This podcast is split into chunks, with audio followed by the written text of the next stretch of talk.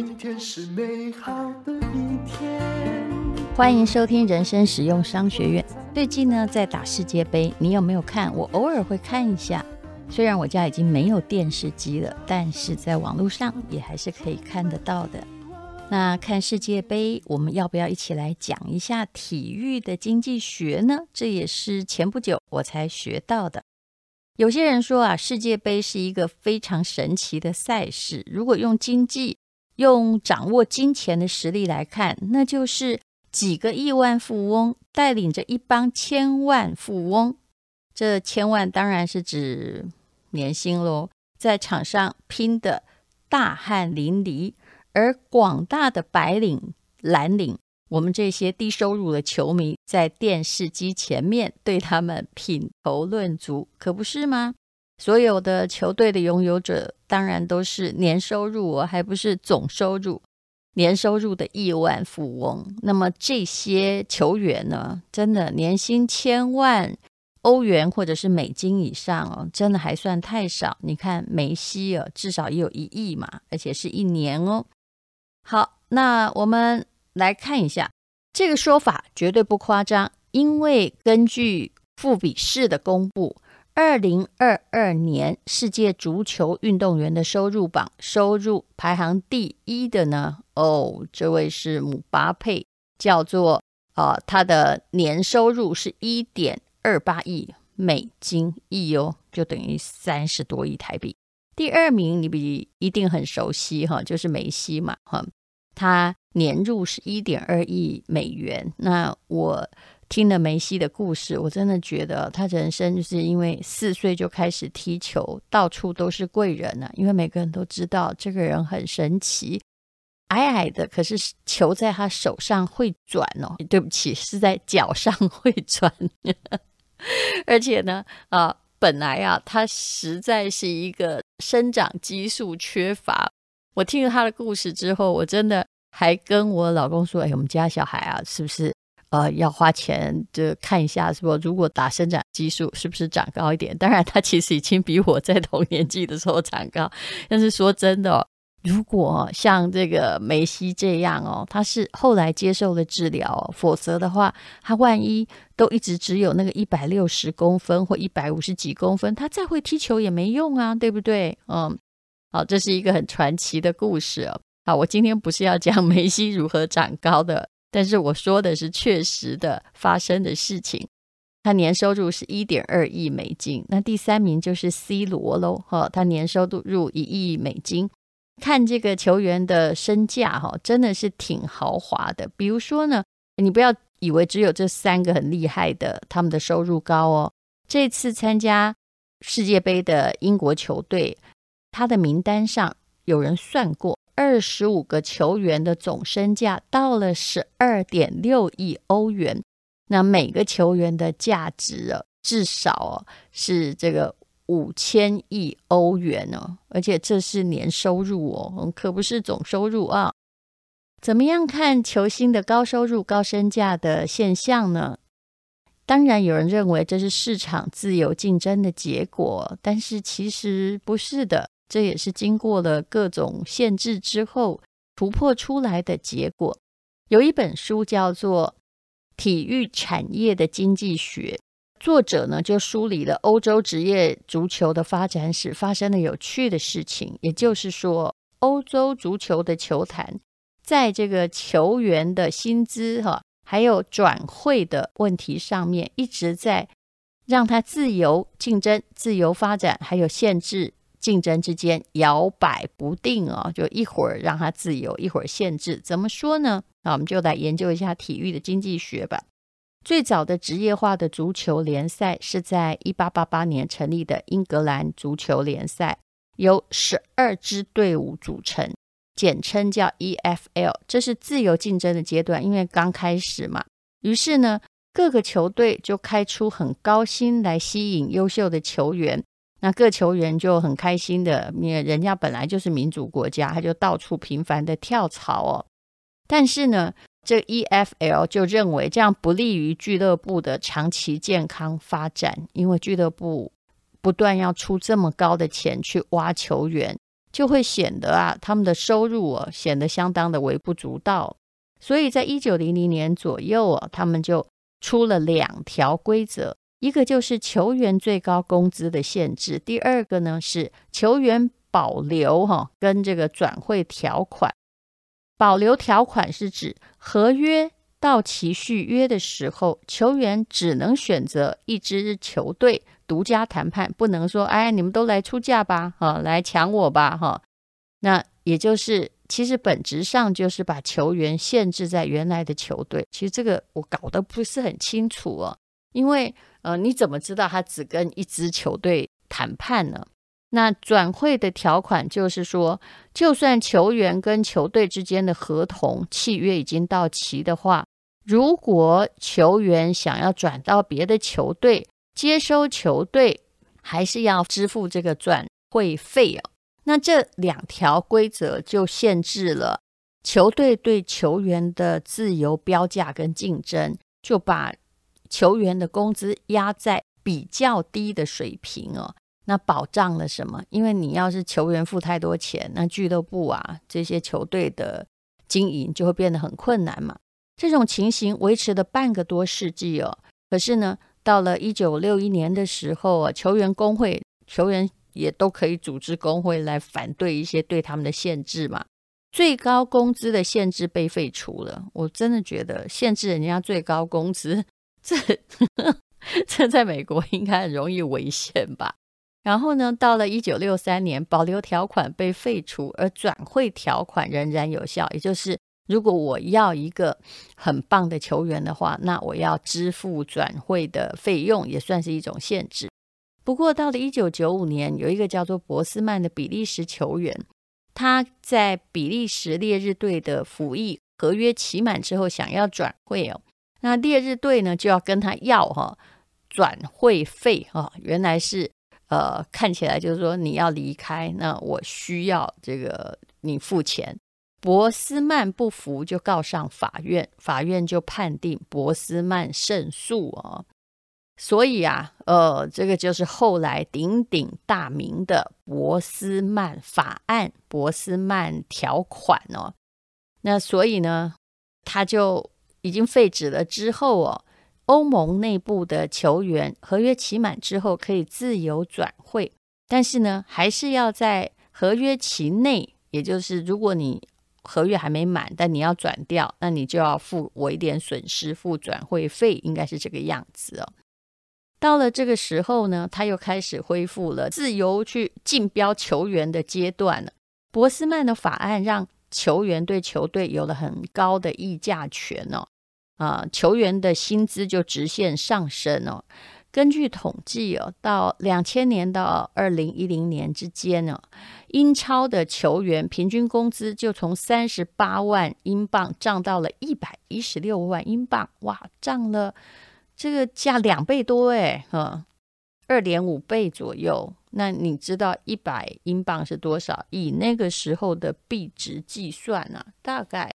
也有年薪有五千万哦，那这会造成什么影响？因为球员很高嘛，英超总收入的三分之二都拿去给球员当工资了，以至于啊，这十年之间，英超有二十家俱乐部的总负债高达二十六亿英镑，多到算不清楚了。也就是，呃，只有四家哦。还这个在标完他的球员之后还有获利，其他呢都巨额的亏损。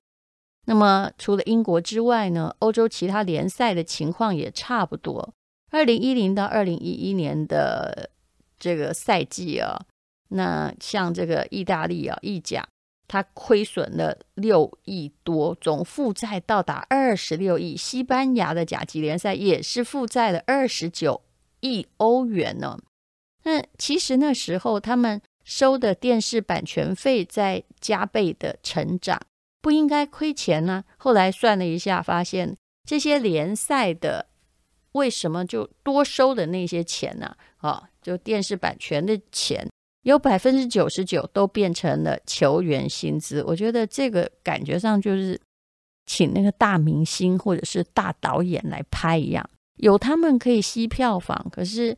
也许哦，万一票房也还好的时候，那么大部分的利润就是给大牌的拿走了。那这就是定价权的问题啊。其实，呃，很多片子啊，它也许卖得还不错，但电影公司不一定会赚钱哦，因为增长的票房都会拿去给名导演还有名演员付片酬。也就是说，这个定价权是掌握在电影明星的手里，还有名导演手里，不在电影公司的手里。这也对，有些公司很有名，你也不是，你看电影不是认公司的吧？你看电影还是认明星、认导演的。那么在博斯曼法案之后，欧洲足坛的定价权到了谁手里呢？到了球星的手里，而不是俱乐部的手里了。那么眼看着这些自由标价哦、自由竞争，给各大联赛带来了亏损哦。后来呢？欧洲足球联盟就也受不了了，他们呢又开始来限制，于是就颁布了，在二零一零年颁布了财政公平法案哦，二零一三年正式实施。这是什么样的法案呢？我看了一下哦，它 规定的还蛮呃有技巧的。各家俱乐部必须量入为出，不得超过自己的财力范围。这怎么衡量啊？给球员发高薪资，支付高额的转会费。一旦呢，这个俱乐部的财务赤字，超过了一定的水平，那么就会受到惩罚。那最严重的会被取消欧足联赛事的资格。也就是说，你赔钱就算了，但是竟然还不准出赛哦。你想要。大费周章的花钱标明星都不行的。那法案实施后的第二年，英超的曼城队还有呃法甲的巴黎圣日耳曼队就因为违反相关规定被罚多少钱呢？蛮多的哦，罚了六千万欧元。同时呢，被要求降低球员的工资水平哦，而且限制单笔的转会的最大的交易额。这法令呢就。立竿见影，有了限制之后，英超就转亏为盈。哎，二十家俱乐部中有十七家都赚钱了。那么，大概只有就是联赛征收的那些钱，只有百分之三十变成了球员的薪资。之前你应该没有忘记，我说的是百分之九十九。那二零一五年，欧洲的五大联赛所有俱乐部的亏损减少到。四点八七亿欧元呢，也就是相对哦，比这个四年前在二零一一年，它的赤字下降了百分之七十。尝到了这个限制的甜头之后，英超还把财政公平法案进一步的落实，颁布了英超内部的实施的细则，比如说，竟然规定不允许他的俱乐部连续三年亏损到一。点零五亿英镑以上哦，而且还规定俱乐部不可以把电视收入分成直接花在球员的薪资上面，就不可以让球员也获得了分成了。这些规定当然好处在于抑制了对于球员的非理性的竞争，在抢球员，也改善了他们的财务状况。让这些经营者可以有更多的资源来做品牌建设，还有其实有一些行政人才的培养也需要钱，不只是球星啊，对不对？这就是足球的经济学了，也就是它到底是自由经济还是限制的经济呢？事实上，其实都有。那么谈到了这次的足球赛在卡达哦。虽然还是看起来挺多人去的，但是，呃，跟通货膨胀有异曲同工之妙。这次看足球赛的花费肯定是史上最贵的。说真的，我去过卡达，但是我印象实在不深刻，是多年前了。而中东的一些小国家，其实我们去哦，因为它都是靠着石油嘛，那。也都在沙漠之中，所以我们去会感觉到他们挺类似的。到卡达到底要花多少钱呢？那上一次的世界杯哦，其实是在俄罗斯的。去俄罗斯啊，应该是蛮少钱的。当然那个时候并没有疫情的限制啦。你如果买经济舱去俄罗斯看的话呢，应该没花多少。那那个时候据说哈，按照大陆携程网的统计，大陆有十万个中国游客在世界杯的期间。进入俄罗斯的境内哦，那当时要花的钱呢，实在是没有很多。据说啊，如果你那时候就是去看两场足球赛的话，大概就是花一千两百块美金。那么也有人说，总共看两场球，然后买这个经济舱的机票，大概花不了台币八万块钱或。顶多到十万，好不好？就节俭着花。可是啊，卡达，卡达大陆叫做卡塔尔哈。我刚开始听同学讲，还不知道是同一个国家。那么就是这个数字的六到八倍。因为我说真的，我觉得你知道杜拜啊，你去就知道。我很多朋友很开心的要去住帆船酒店啊，或杜拜塔。去到那里，大家说真的。实在太贵了，贵到会让你不是很高兴的回来。而且我觉得那边的服务生真的都还挺现实的。也许阿拉伯人就是并不是真的就是像比如说巴厘岛人、泰国人这种很天生啊，面带微笑、非常善于服务、谦卑的民族吧。就给他们服务起来，我都觉得。很有压力，因为下面要给小费哦，给个十块美金，他也没有觉得你很开心，因为他习惯见到亿万的富翁。那么，呃，其实卡达他们常住人口有多少人呢？其实只有两百八十万，可是世界杯的期间要容纳一百二十万的游客，那所以呢？啊，他们也花了很多钱呐、就是来做配套的措施。当然，他花很多钱，那么游客呢也要花非常多钱在看球赛。那每一张票，哇哦，是大概便宜的票呢，大概两千多块也有，但贵的票大概就要五六万台币。我现在说的是台币。所以他们的平均门票价格是当时俄罗斯世界杯的差不多一点四、一点五倍哦，所以是已经变成史上门票最贵的世界杯了。当然呢，我也很喜欢看这个世界杯。大概四年前的时候，我看世界杯，那时候我在克罗埃西亚，那晚上啊，欧洲真的没有事做，晚上我带小熊。去玩嘛，晚上我们就很开心的在饭店里面哦，替 克罗埃西亚队加油。而那时候他们也打得不错。那这次呢，我大概看了两场球赛，也就是都是刚开始爆冷门的球赛。呃，如何爆冷门呢？我想你应该已经知道了，也就是梅西竟然输了，诶，呃，阿根廷输给沙乌地阿拉伯。然后呢，日本竟然击败德国，看到东方人赢，我还真的蛮兴奋的。但德国一定很沮丧，这些都是强队啊。其实这也就证明了球真的是圆的，而且你看那个，我很爱看那个比赛的比分，我对于那种比较性的数字是充满兴趣的。你看，呃，日本队跟德国队的这一场哦，从不管是怎么样哦，你。看数字，你觉得德国一定赢？他们所有的表现都比较好。可是不好意思，后来表现比较不好的啊，通常也没有掌握多少个控球的日本竟然赢了。其实当球员呢、啊，需要有很大的精神上的力量哦。他们永远不可以就输了一场球，怀忧丧志，一直在想说：“哎呀，我当时要是挡在哪个位置就好了。”他永远必须要应付眼前的这个球，没有给你任何反悔的机会。所以我一直觉得我很钦佩运动员，运动员不需要有太多的内心戏，他必须要盯着他的下一场比赛，然后上一场比赛他只能汲取经验，他不能汲取伤痛。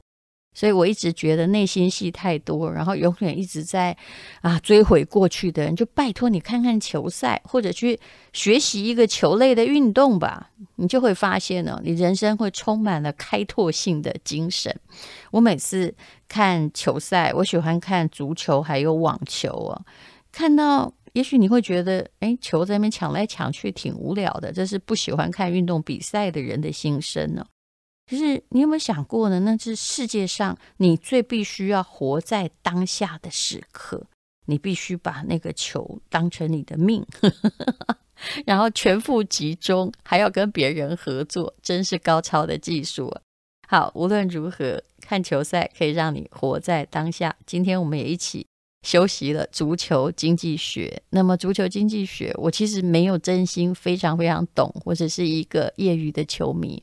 那如果你真的很喜欢的话，我也建议你可以 Google 一下，去找一本体育经济学来看一看哦，相信会有所启发。而且，哎呀，我们的人生就是一场竞赛，体育只是比较激烈的竞赛而已。谢谢你收听人生实用商学院。今天是勇敢的一天，没有什么能够将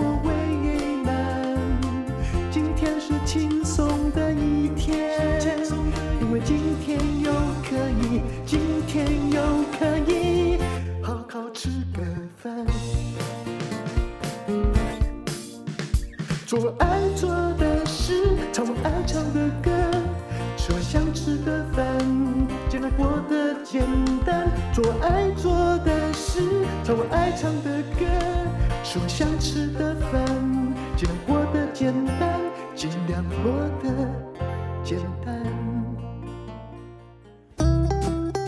这是广告，升学的作文该怎么写呢？当然要有套路，又不是要当作家。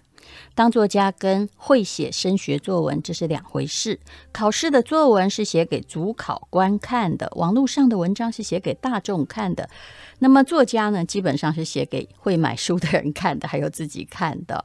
那么如果你想要知道升学，还有孩子要参加各种考试以及国考的作文技巧的话呢，这是可以翻转你的考试人生得高分，轻轻松松满级分。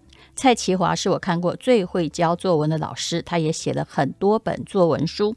这个课程啊，不是教你当文青，而是在讲升学作文里面的套路。就算作文不好哦，你也可以啊，这个满级分或者至少获得五级分。这在他自己的教学里面。就可以得到证明，不管是考高中还是考大学，参加公家考试，填写履历表，你都可以用得上它。所以这是作文里面取得高分的《孙子兵法》。蔡其华跟吴淡如轻轻松松满级分，国考会考学测统测写作的全攻略线上课程。那目前呢，只有三折的价格，而且买一送一啊，会送给偏乡的孩子，只要你买一堂课，另外一个孩子就可以收到这个作文课，那就不会有作文的城乡差距喽。请看资讯栏的连结。